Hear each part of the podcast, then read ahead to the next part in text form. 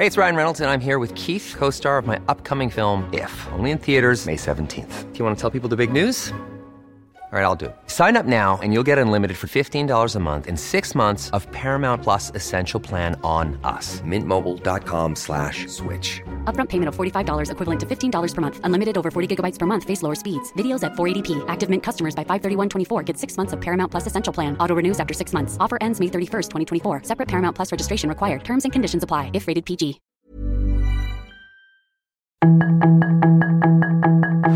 Tarde a tarde, lo que necesitas saber de forma ligera con un tono accesible. Solórzano, el referente informativo.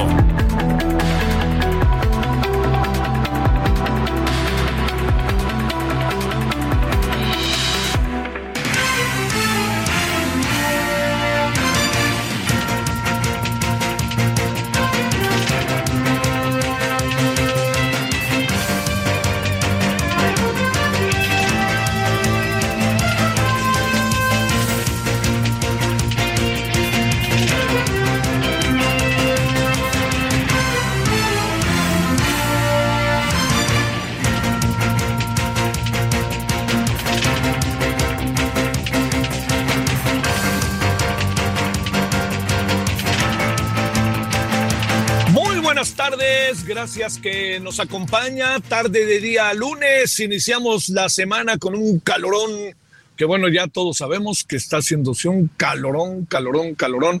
Y así estamos en onda de calor, este, para que usted siga tomando precauciones.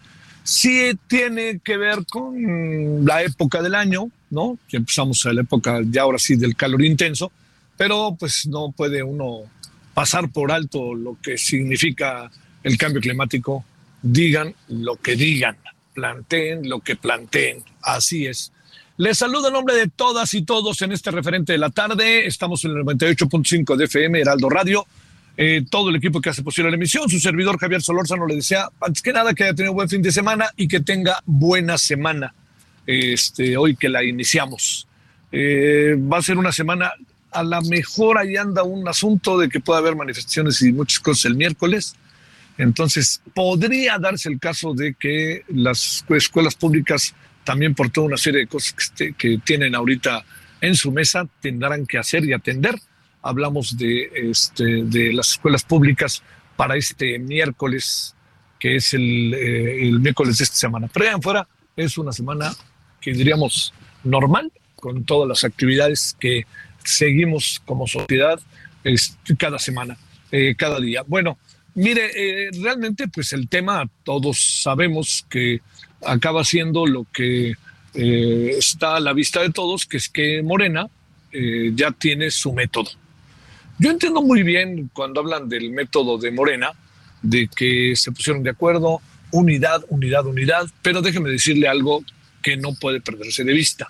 El partido, eh, en buena medida, las reglas y todo esto parten de lo que el presidente ha determinado. ¿no? El presidente les dijo que hagan esto y esto, vayan renunciando, vayan echando para adelante y adelante. Yo creo, esa es la impresión que es muy difícil de cambiar, porque el presidente pues será sin duda alguna un bastión muy importante para el futuro, ¿no? Es un bastión en el aquí y ahora, pero para el futuro es un personaje central porque él va a tratar de hacerse, de no dejar de hacerse valer. Me explico, ¿no? Él, él lo que quiere es este, estar, ahora sí que si me lo permite usted, en primera fila de todo lo habido y por haber. Es un poco el, el tono que el presidente ha, ha, ha manifestado y ha, ha, querido a lo largo de todo este tiempo. Entonces, no perdamos de vista que eso, eso va a ser eso va a ser de esa manera, de esta manera en que le digo inevitablemente. ¿Qué puede pasar a partir del mes de septiembre en que Morena tenga candidata, candidato? Eso es algo muy importante. O sea, incluso yo diría a partir de este viernes, en donde las corcholatas se empiezan, se empiecen a mover y se muevan de manera, eh, ahora sí que muy por la libre, a su gusto, moviéndose pues como quieren para tratar de tener el voto de los militantes del partido, ¿no? En la encuesta que van a hacer y ser simpatizantes.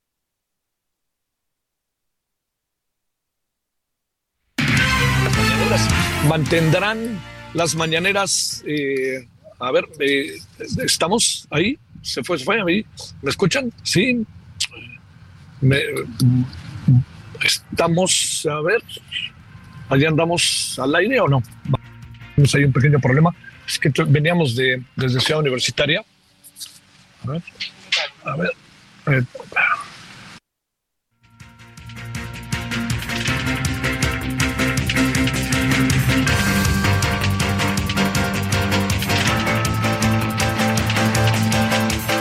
que tuvimos ahí un pequeño problemilla que seguramente usted alcanzó a, apreciar.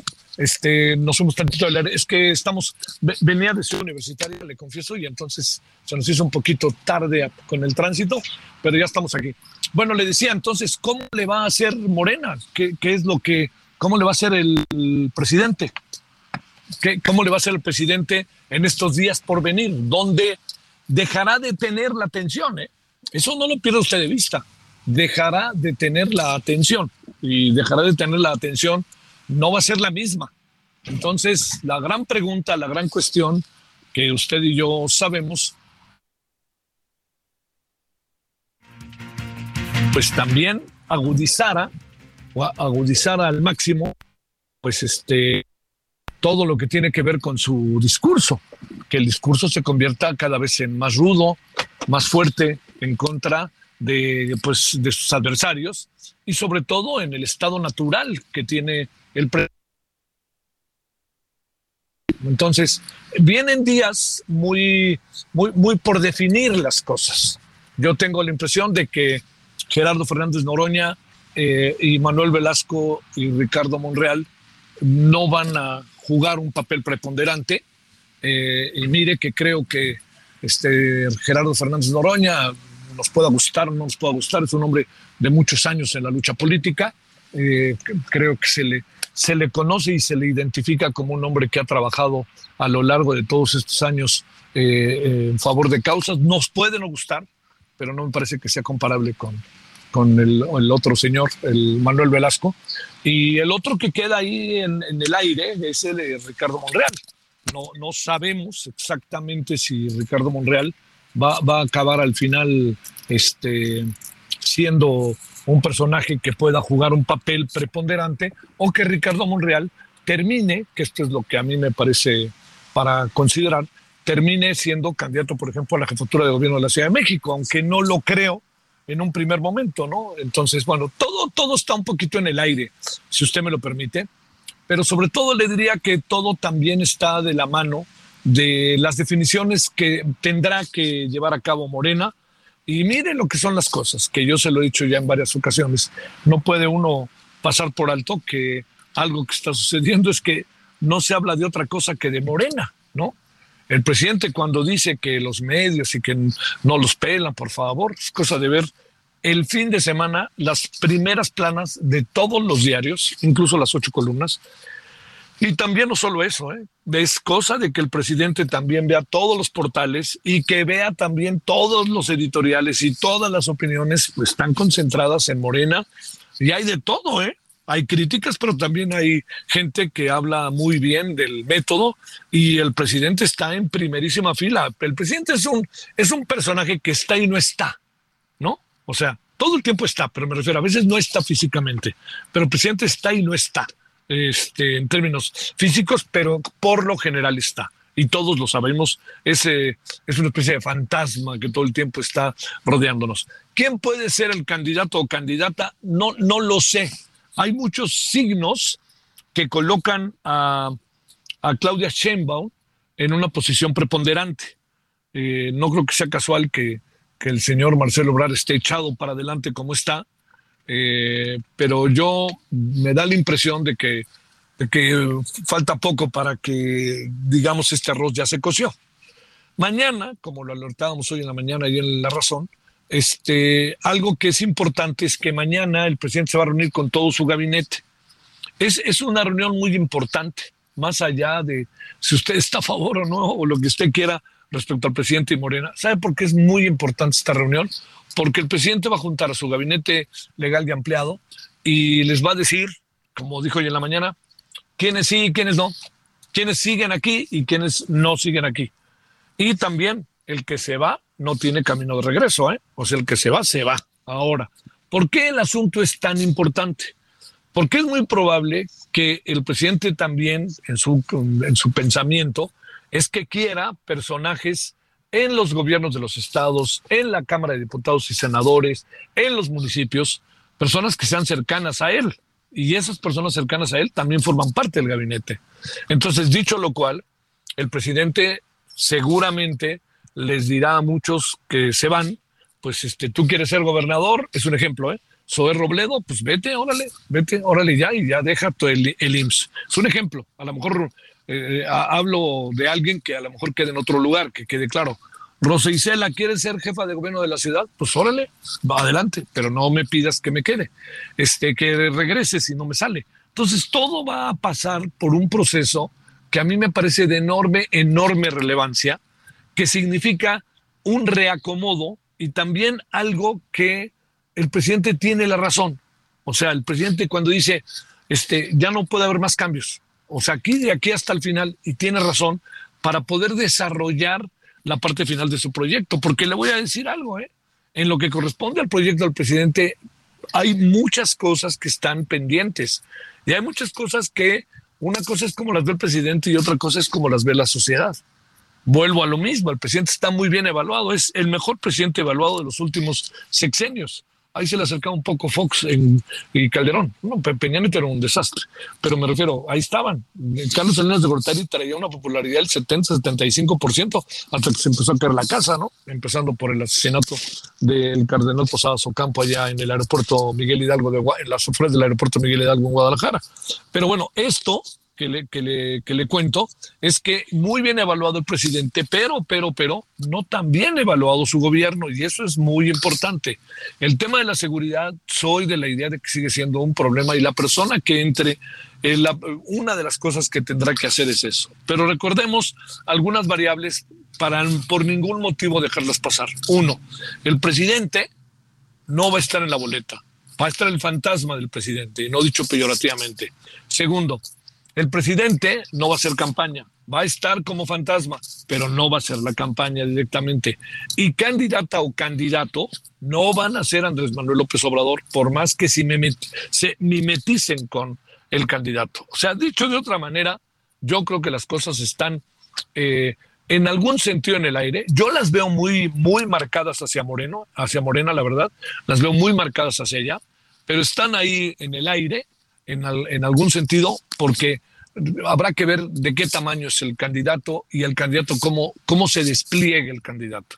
Yo le quiero decir que no sabemos de lo que serían capaces los, este, cualquiera de los que sea la corcholata destapada, no lo sabemos, pero sí sabemos que si Claudia Sheinbaum quiere ser candidata, tiene que desplegarse. No, no, yo no sé si la palabra sea contenida o no da más eso es algo que, es, que lo tendrá que ver Morena y lo tendrá que ver el presidente. Yo no sé si ya con las manos sueltas todo cambia, ¿no? Que eso luego pasa. Marcelo Ebrard se le ve desesperado, se le ve que las cosas no le están saliendo, ¿no?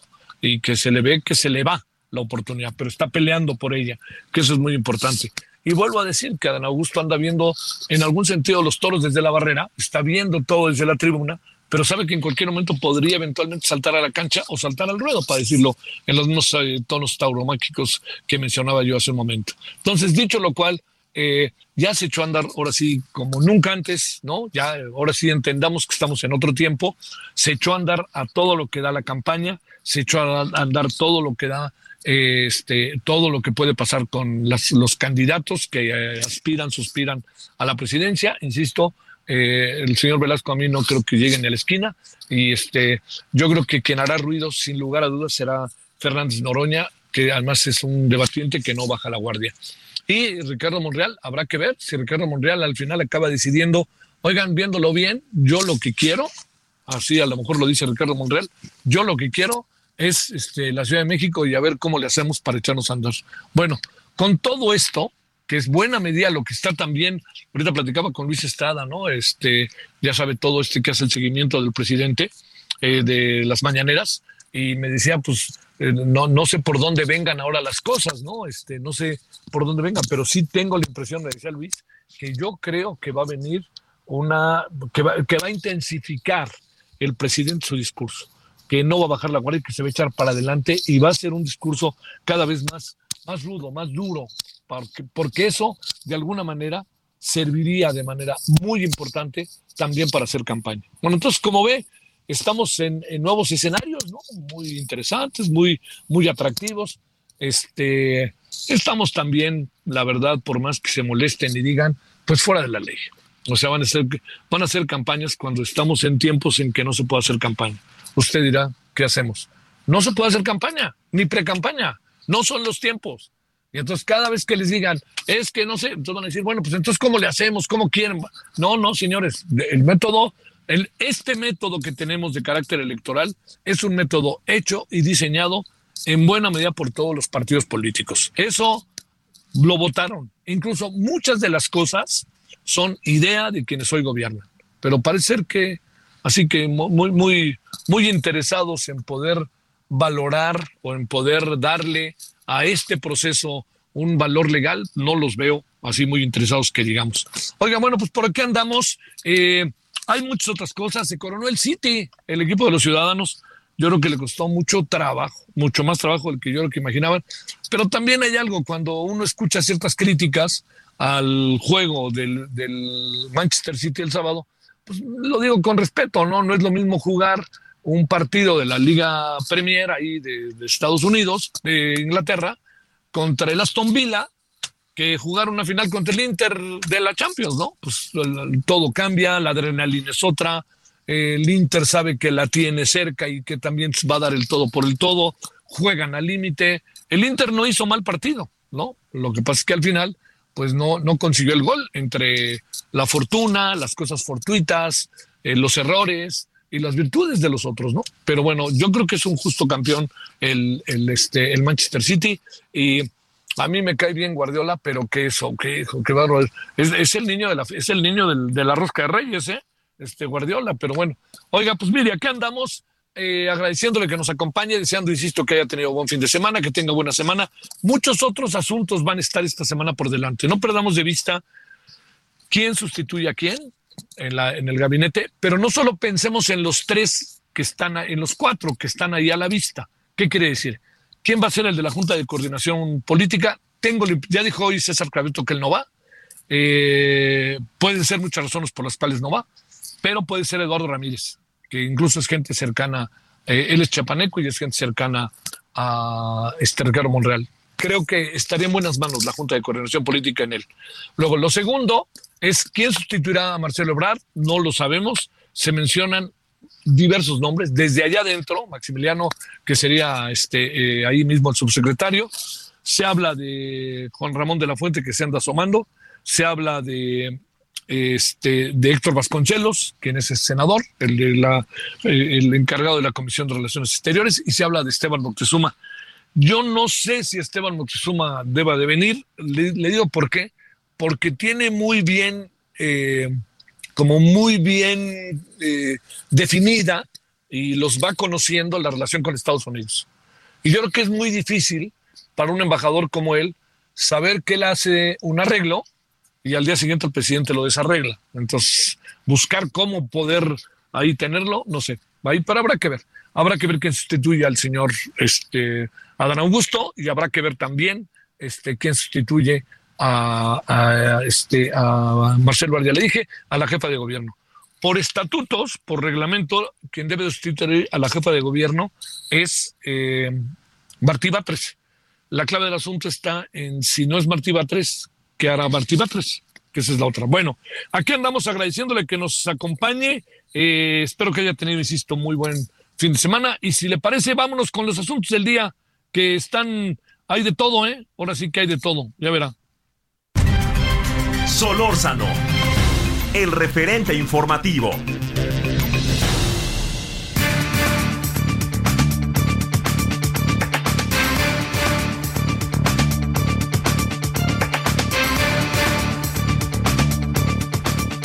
Oiga, aquí andamos, eh, gracias de nuevo, pero antes que nada, un saludo enorme. Hay una plaza muy entrañable que uno quiere mucho, que es Querétaro. Estamos desde hoy desde este lunes, en el 103.9 de FM en Querétaro, Querétaro. Tan bonito que es Querétaro.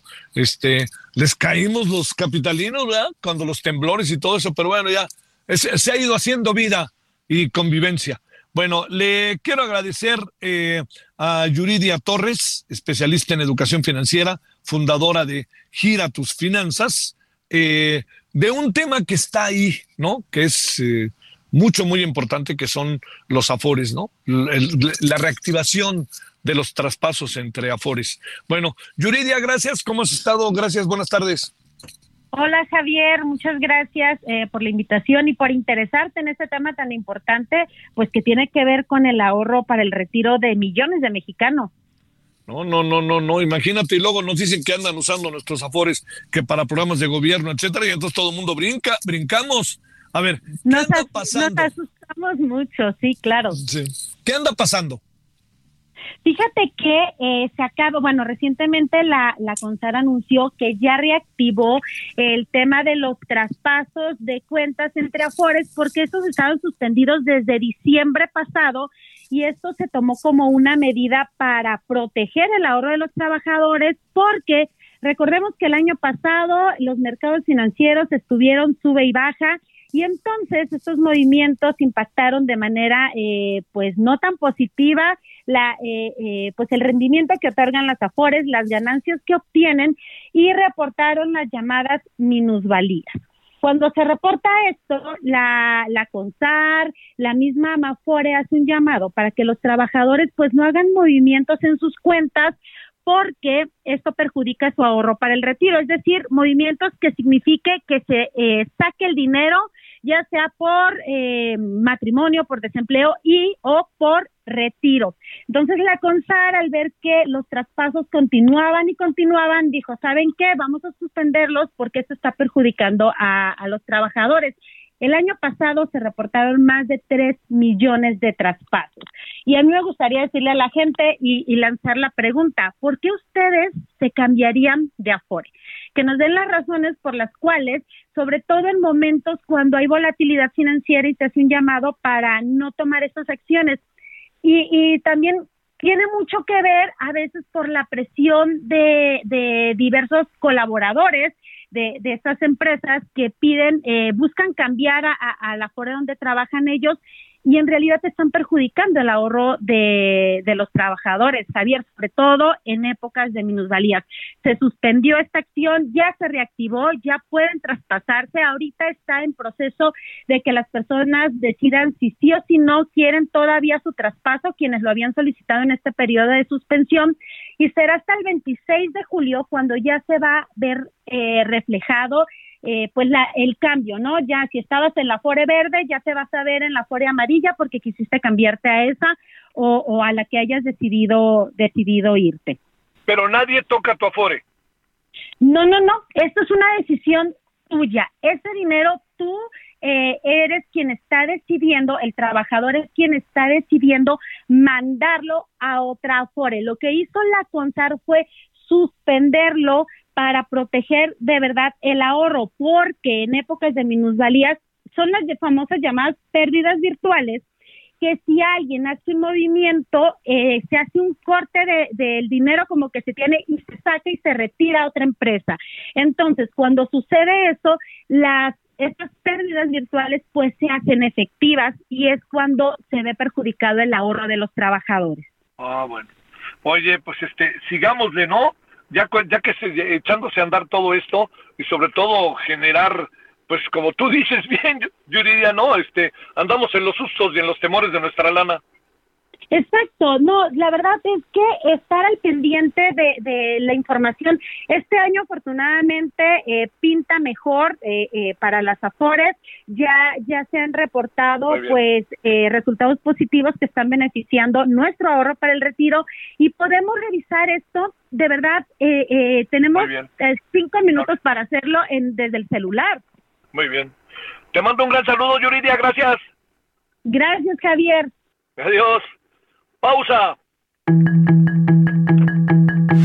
El referente informativo regresa luego de una pausa.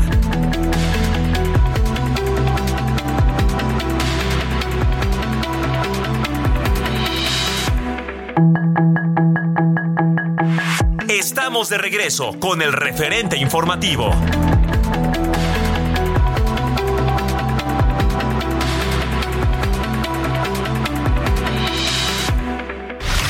En el referente informativo. A lot can happen in three years, like a chatbot may be your new best friend. But what won't change? Needing health insurance. United Healthcare Tri Term Medical Plans, underwritten by Golden Rule Insurance Company, offer flexible, budget friendly coverage that lasts nearly three years in some states. Learn more at uh1.com. Le presentamos información relevante.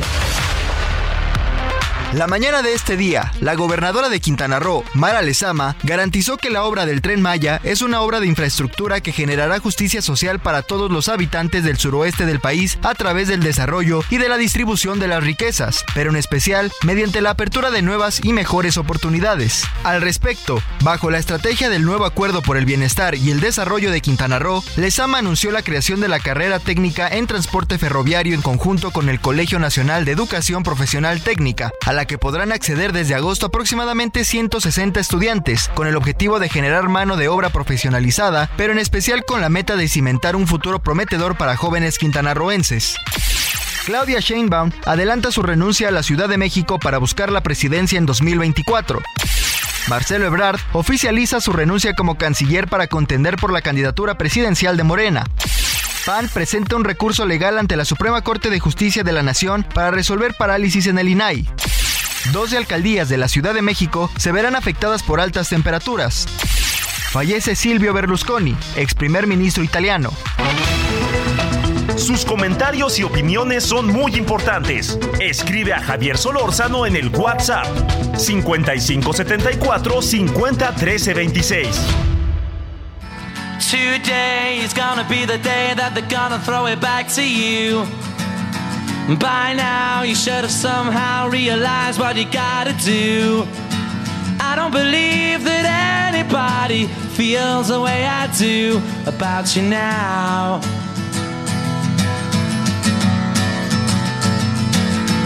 Backbeat, the word is on the street that the fire in your heart is out. Sure you've heard it all before, but you never really had a doubt. I don't believe that anybody feels the way I do about you now.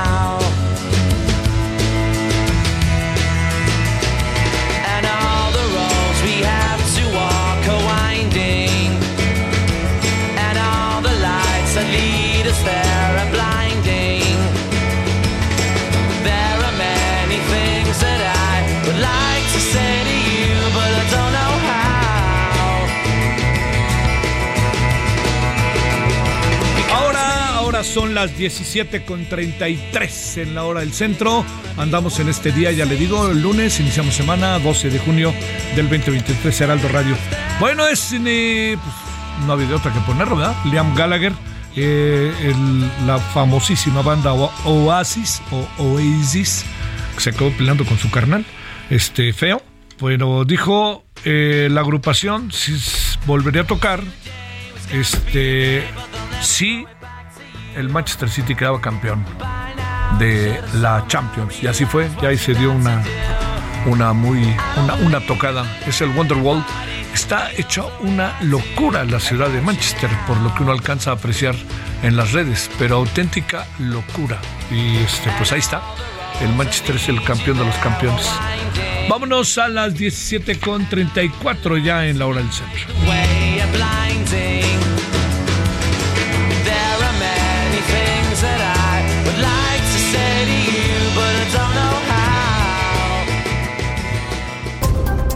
Solórzano, el referente informativo.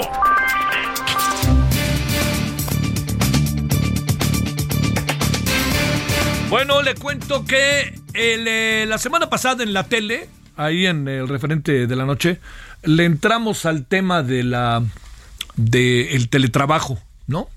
Eh, como mucha gente lo vivió, eh, ante la pandemia, mucha gente se quedó trabajando en su casa, ¿no? Mucha, para evitar cualquier tipo de contacto. Lo que acabó pasando es que se convirtió en un, no, diría yo, no en un mal hábito, ¿no? Ayudó mucho, este, pero bueno, ahí vamos paso a pasito regresando a otras formas y muchas empresas lo que quieren es hoy, que esto es muy importante, lo que quieren muchas empresas es ya regresar al trabajo presencial. Pero bueno, como incluso también usted lo sabe, muchas ciudades se han convertido en ciudades muy atractivas para mucha gente para ir a hacer el teletrabajo sin necesidad de ir a su a su empresa, ¿no? A hacer ahora sí que checar tarjeta, ¿no? Bueno, Jorge Cervantes es director de Labor Business School de la firma de La Vega Martínez Rojas. Este es el tema, ya desde la semana pasada lo tratamos, veamos de qué y en qué vamos y si es tan fácil hacer este teletrabajo, ¿no? Jorge, gracias, muy buenas tardes. Javier, muy buenas tardes, a tus órdenes. A ver, el viernes veíamos las nuevas disposiciones legales en donde pues este me pones internet, en donde me compras la silla y también el escritorio eh, y hasta accidentes que pudiera haber eventualmente en la casa de uno por las razones que se fuera, ¿no? Ya sabes, eso es no no no queda muy muy muy claro. Pero eh, te pregunto, Jorge, ¿qué piensas de todo esto? Te, te insisto que la semana pasada lo tratamos y lo queremos seguir tratando. Sí, bueno, es muy importante el que quede perfectamente bien definido qué debemos de entender por teletrabajo. Ajá. Y es aquella actividad que se tiene que realizar con el más del 40% de sus actividades cotidianas. Por lo tanto, el simple hecho de que yo vaya el día de hoy y me lleve mi chambita a la casa esporádicamente, no forzosamente se tiene que considerar como un teletrabajo. Por lo tanto, debe de ser más del 40% de las actividades laborales que yo haga. Ese sería el primer punto de partida, Javier. A ver, El ¿cuál- segundo- perdóname, Jorge, ¿cuánto, qué porcentaje de tu trabajo? Más, más del 40, más del 40%. Más del 40%. Más sale. del 40%. Sale. El segundo, el segundo aspecto es de que no todos los trabajos son idóneos para realizarse en el teletrabajo. Ajá. Entonces, si yo tengo una actividad eh, eh, preponderantemente presencial, pues obviamente no la voy a poder realizar en teletrabajo. De ahí la importancia de que cada empresa realice un estudio perfectamente bien detallado si efectivamente ese teletrabajo o esa actividad es compatible con el teletrabajo. Ese es el segundo aspecto. El, el tercer aspecto es determinar si efectivamente ese trabajador, esa persona, ese ser humano está con las condiciones adecuadas para poderlo realizar. ¿Y a qué me refiero? Es indudable que se trata de que tiene que estar muy consciente este trabajador de su autodisciplina para poder tener un trabajo, eh, eh, cumplir con la productividad y con la información que le estén requiriendo para la empresa. Eh, y eso es fundamental que se pueda definir.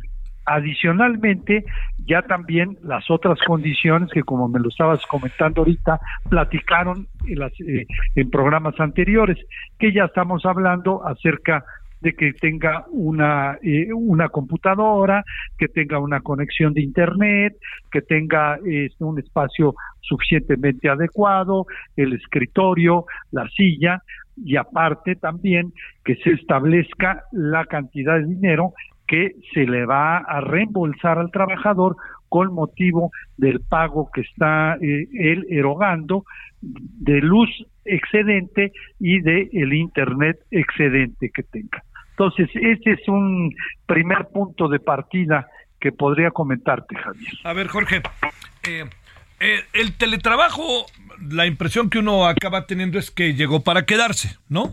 Eh, con, ma- con matices, ¿no? Con matices.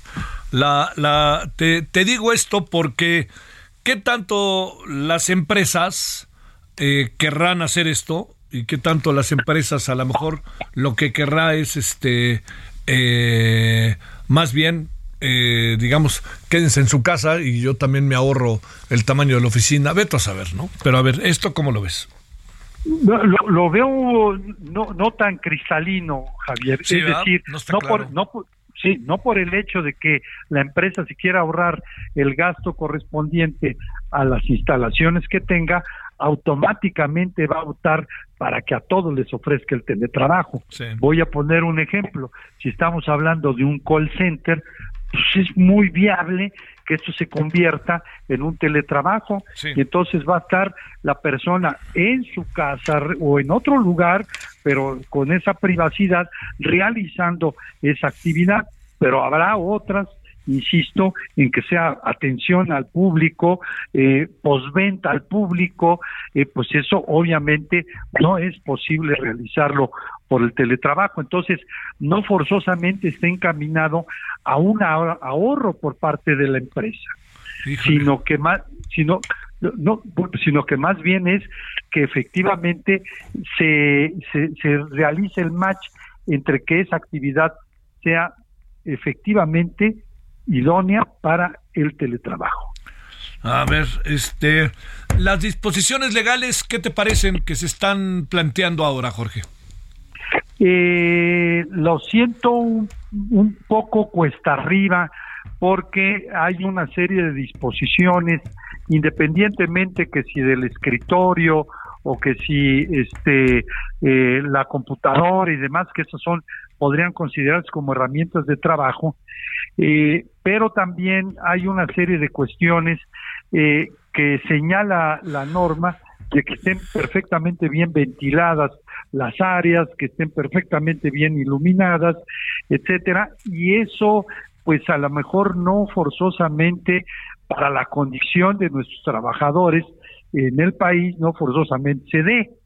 Entonces, este, eh, creo que pusieron un poco, el, listón lo pusieron un poco alto, eh, sin estar considerando la realidad de nuestro país. ¿no? Híjole, oye, eh, ¿tienes la impresión de que se ha intensificado el teletrabajo o estamos en buena medida también regresando a la práctica que anteriormente teníamos? Primero regresé, regreso con tu aseveración. El teletrabajo llegó para quedarse. Sí, ya será una situación que, que nunca se va a desaparecer. Segundo, que va a estar en condición de las necesidades propias de la empresa y propias del trabajador. Entonces, qué bueno que ya está normado en la ley, qué bueno que ya tenemos también esta NOM, eh, norma oficial mexicana, pero esto no va a ser eh, que todas las actividades se vayan a realizar en teletrabajo.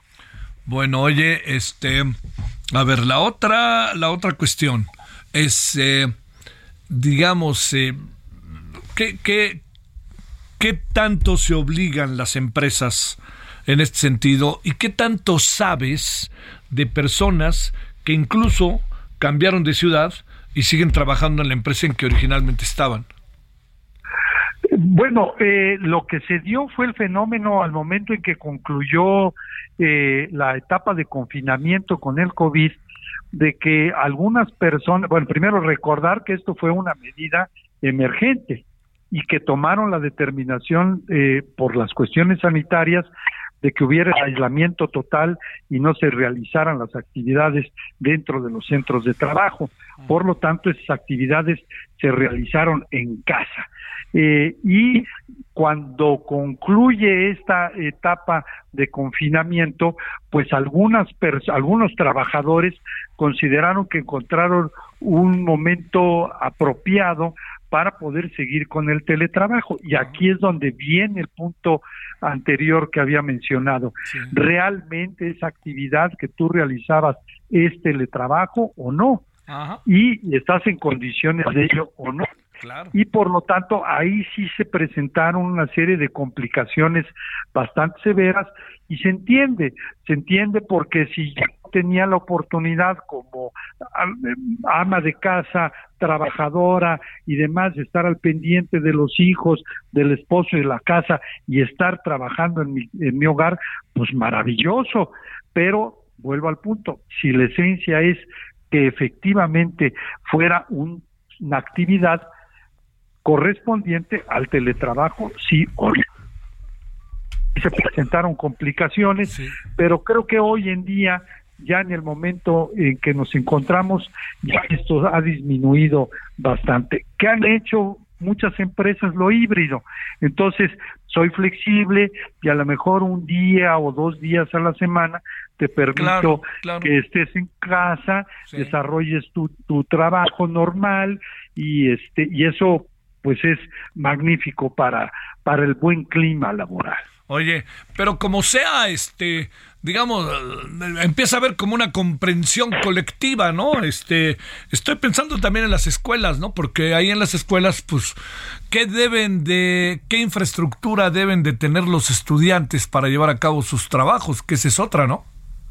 Sí, claro, y esa es una de las eh, complicaciones, por eso me refería al excedente del Internet, porque por supuesto, pues necesitas tener una capacidad suficiente para estos chicos que están estudiando y que están haciendo sus tareas y demás y sus investigaciones y aparte el papá o la mamá que a lo mejor los dos están en, en una actividad eh, laboral y por lo tanto requieren de una capacidad de internet mayor, ¿no? Entonces, todo, todo, todas estas aristas son las que se necesitan contemplar para que efectivamente digamos, hoy va, es excelente esta oportunidad para que la podamos desarrollar como teletrabajo. Bueno, pues este, ahora también es una cosa muy interesante, ¿no? Eh, digamos, el, el, que hayamos tenido esta capacidad, ahora sí que el mundo entero, algunos lo harán mejor que otros, pero el que tengamos toda toda esta capacidad para poder desarrollar este esta nueva actividad y más en tiempos como el que vivimos, ¿no? Tan intensos, tan rudos, tan bravos de, del COVID, ¿no? Sí, eso nos abrió los ojos, pues bueno, no se diga el tema de la capacitación, man. el tema de la capacitación, eh, este, mucho se ha dado y, y continúan todavía muchas universidades de prestigio eh, dando sus clases en línea y, y, es interesante eh, el que esto esté abierto así, ¿no? Pero pues también no hay como el sabor de tener enfrente a tus alumnos y ver si se están aburriendo o, qué. Oye, y también no hay, quizás ¿no? hay nada como la interacción que puede haber en una empresa, ¿no? También, esa es otra, ¿no? E, e, ese es otro factor muy importante que acabas de señalar ahorita, Javier. También el riesgo del aislamiento. Entonces la empresa junto con este teletrabajador necesitarán encontrar ese equilibrio para que tampoco pierdan su sentido de pertenencia, que forman parte de un grupo de trabajo eh, y de una de una empresa o de una compañía. Entonces, eh, este no están aislados allá allende de las fronteras, sino que también necesita haber esa conexión directa para que lo sigan eh, frecuentando, ¿no? Te mando un gran saludo, Jorge, y mi agradecimiento. A, tus órdenes, Javier, las veces que sea necesario, y un saludo a tu auditorio. Gracias. Elia Castillo, ¿dónde andas? Cuéntanos, Elia, buenas tardes. Te saludo con mucho gusto. Bueno, pues te cuento que los consejeros del Instituto Nacional Electoral ya recibieron la invitación del presidente Andrés Manuel López Obrador para sostener una reunión institucional este martes 13, de junio a las 10 de la mañana en Palacio Nacional. Los consejeros informaron de esto mediante un pronunciamiento. Bueno, pues eh, eh, señalaron que eh, o dieron a conocer la invitación del titular del Ejecutivo, aclararon que se trata de un diálogo institucional para confirmar la colaboración que existe entre el órgano autónomo y el gobierno federal para garantizar procesos electorales transparentes con certeza y dentro del marco legal. Así es que bueno, luego de que hace unos días el presidente hizo público su intención de sostener una reunión con los consejeros. Mañana se concreta, será a las 10, entre 10, eh, iniciará entre 10 y 10 y media de la mañana y bueno, estarán presentes la mayoría, si no es que todos aún no, no se han confirmado quienes asisten, los consejeros electorales que encabeza, por supuesto, la consejera presidenta Guadalupe Tadei. Oye, a las 12 está la otra reunión de, su, de todo el gabinete legal y ampliado, ¿no? Para que les diga quiénes siguen y quiénes se van, ¿no? Así es, yo creo que eh, deberá ser muy puntual el inicio de esta reunión. comentan algunos consejeros que... A ver, espérame tantito, Elia, porque por alguna razón que no entiendo, se bajó el, el audio, pero Elia estaba bien. ahí no sé, a ver qué, qué pasó ahí. A ver, Eli, ¿ahí me escuchas? Bueno, ahí estamos ya. Ahora es que se bajó un poquito el volumen. Adelante. Te comentaba que algunos consejeros señalan que originalmente la reunión eh, se les había eh, la hora eran las 10 de la mañana para iniciar esta reunión, sin embargo, eh, se ha manejado la versión de que iniciará a las 10 y media, entonces comentan que entre 10 y 10 y media de la mañana iniciará esta reunión en Palacio Nacional. Supongo que será una reunión no tan eh, extensa por esta, por esta reunión que, que bien señalas tendrá el, el titular del Ejecutivo a mediodía. Así que bueno, esperemos a ver cuál cuáles serán eh, los resultados de esta reunión con consejeros electorales en esta nueva etapa del INE luego de que pues ya eh, se fueron eh, se fue el ex consejero presidente Lorenzo Córdoba y el consejero Ciro Murayamas con quien pues había una evidente confrontación con el gobierno bueno del gobierno federal. Te mando un gran saludo, Leo. Gracias. Muy buena tarde. No, no, no, este, con esto sí me reúno. Bueno, vámonos con los deportes. Solórzano el referente informativo. Los deportes con Edgar Valero, porque el deporte en serio es cosa de expertos. Bueno, un fin de semana deportivísimo. Adelante, Edgar, ¿qué tenemos hoy? Mi querido Javier, ¿cómo estás? Buenas tardes. Bueno, pues eh, del fin de semana, evidentemente nos quedamos con dos cosas muy importantes, ¿no? La victoria de Djokovic eh, consigue finalmente superar a Rafa Nadal en la lucha por el número mayor de títulos de Grand Slam, ya tiene 23 coronas. Casper Ruud no fue rival, este tenista noruego para para Djokovic, que bueno, pues a sus 36 años eh, rompió el empate que mantenía con Rafa Nadal. Eso por un lado. Por otra parte, me quiero Javier, también la victoria del Manchester City 1 por 0, eh, con lo que consigue el título de la Champions y con lo que Pep Guardiola pues se ratifica en este momento como el mejor director técnico del mundo. El Inter de Milán hizo su esfuerzo, pero, pero este Manchester City ha tenido un tren impresionante toda la temporada y lo ha rematado con este triplete que es apenas el octavo equipo en la historia que lo logra. Champions, Liga y, la Copa de, su país, ¿no? Esa es una cosa sensacional. Oye, a ver, hablando, el mejor del mundo se llama Manchester City y el mejor del mundo se llama Djokovic.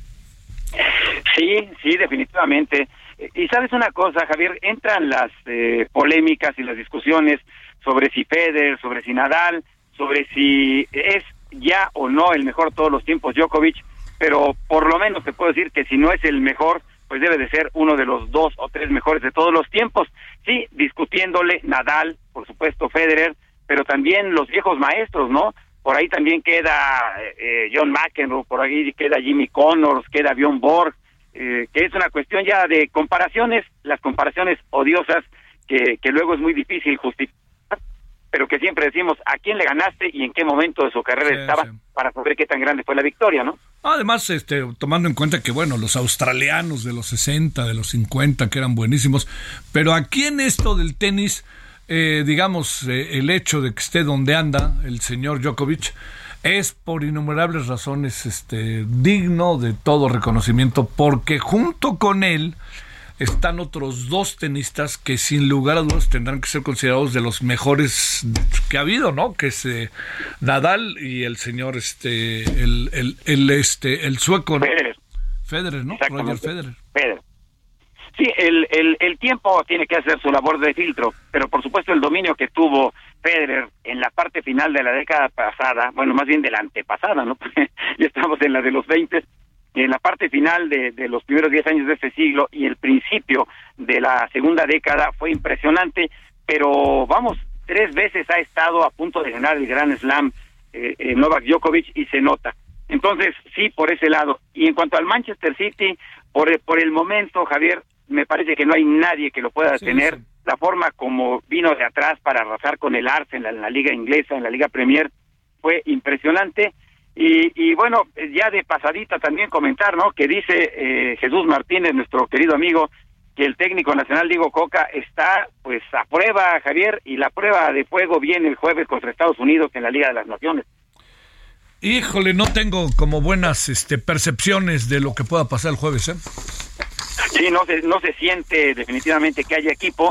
Además, un equipo jugó eh, contra Guatemala, otro jugó contra Camerún, otro va a jugar contra Estados Unidos y aunque no sea también en este momento eh, el mejor, valga la expresión, no sea el mejor momento de la selección de Estados Unidos, me parece que México es el que tiene más problemas. Y dentro de un ratito, Javier, se juega ya el quinto partido de la serie final de la NBA. Los Nuggets van ganando 3 a 1. Vamos a ver, son capaces de coronarse en casa. Sale. Gracias, Edgar, que te vaya muy bien. Gracias, Javier. Gracias. Nos vemos. Hasta el rato, 21 horas, el hora del Centro Heraldo Televisión, referente a la noche. Adiós. Hasta aquí Solórzano, el referente informativo.